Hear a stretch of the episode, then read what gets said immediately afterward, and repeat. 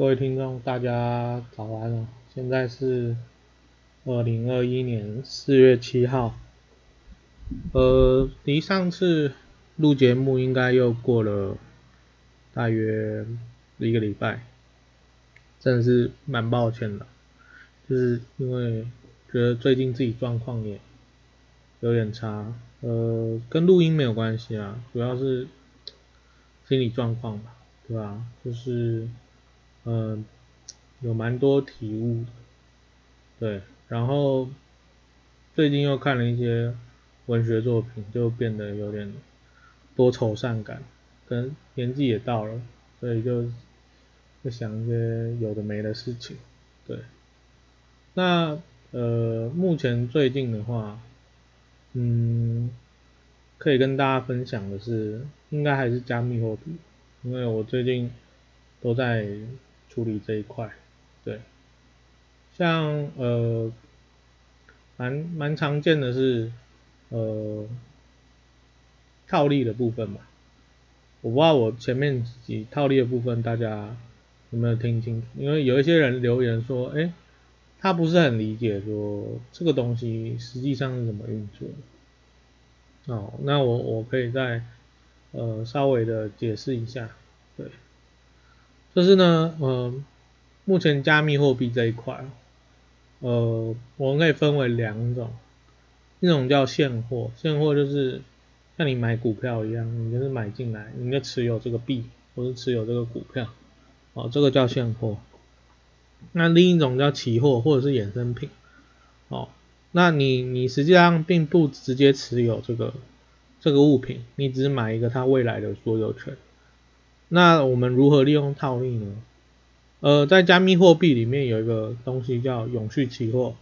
哦，就是它永远都没有到期日，哦，那它的设计很有趣，因为它都没有到期日，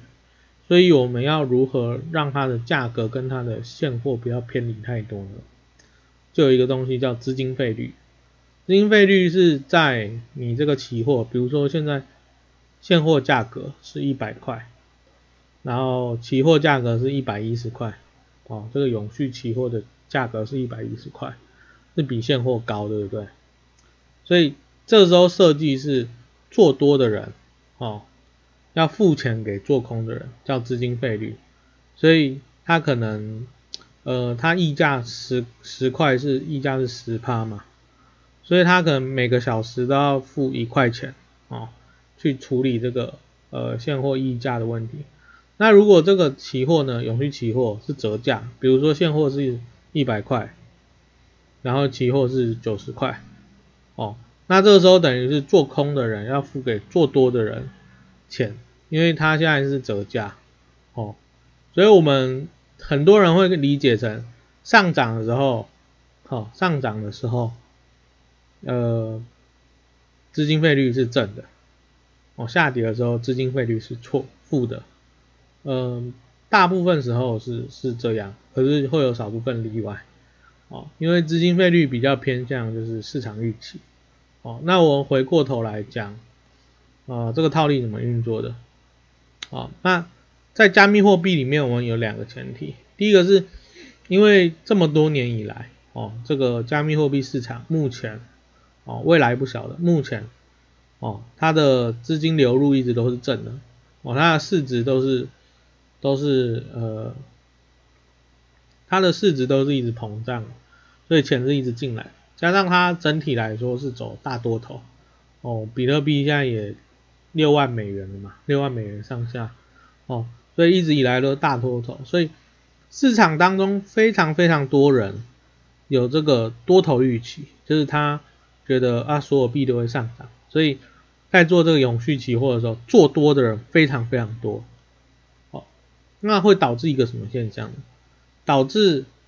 这个期货的价格会大幅度的比现货还高，那这中间我们就有套利空间了。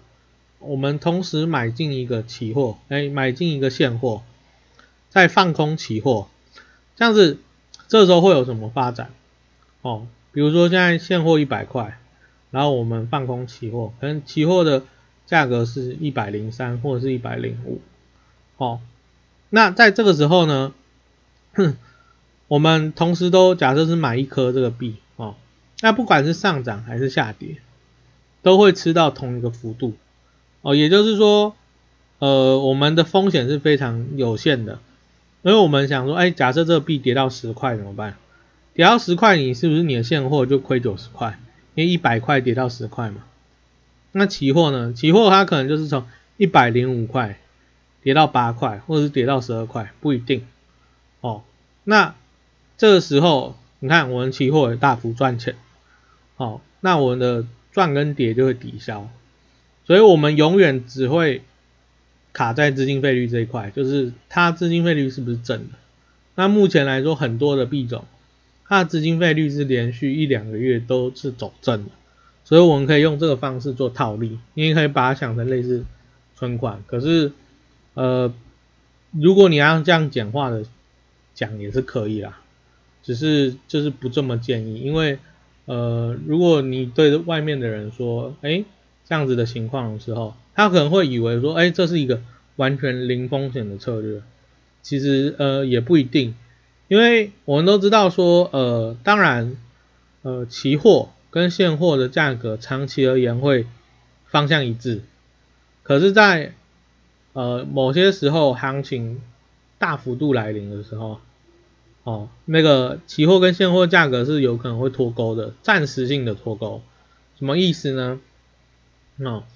我举例哦，哎，大家应该有听过说，呃，去年的四月。哦，石油的期货一度跌到负的三十几块，还是四十几块美元吧？哦，什么意思？就是，哎，这个期货，石油期货，哦，你你这个交割，你不止你把期货卖给别人，你不只要，他不是他要给你钱啊，是你要给他钱啊，你拜托他帮你买进来。可是这个时候呢，哦，石油市场的现货。普遍都还有大概十十五到二十块，这是每桶原油十五到二十块。那原油的期货却跑到了呃负的三十几块，那是不是它大幅度折价？好，那这个现象就大概也维持了两周到两周到一个月左右。哦，详细数据我现在没有没有放在手边。哦，维持了一一部分时间。那像对很多那种。石油通路商他就蛮爽的，他就哎，他可以低价格去把这个期货拿进来，别人还要付他钱，然后他在十几二十块的时候要把现货卖出去，当然他有一些库存成本啦，然后一些压力存在，因为而石油跟比特币呀、加密货币这些不太一样哦，加密货币这些你有个硬体设施，比如说你有一台电脑或有一个手机，你就可以买进去现货哦，非常方便。哦，可是你这个石油的话呢，你会有储存啊、运输啊，各式各样的成本啊，你要去管理它。哦，所以实际上你你有很多的成本要去负担，好，包含说到呃去年的这个时候四月多的时候，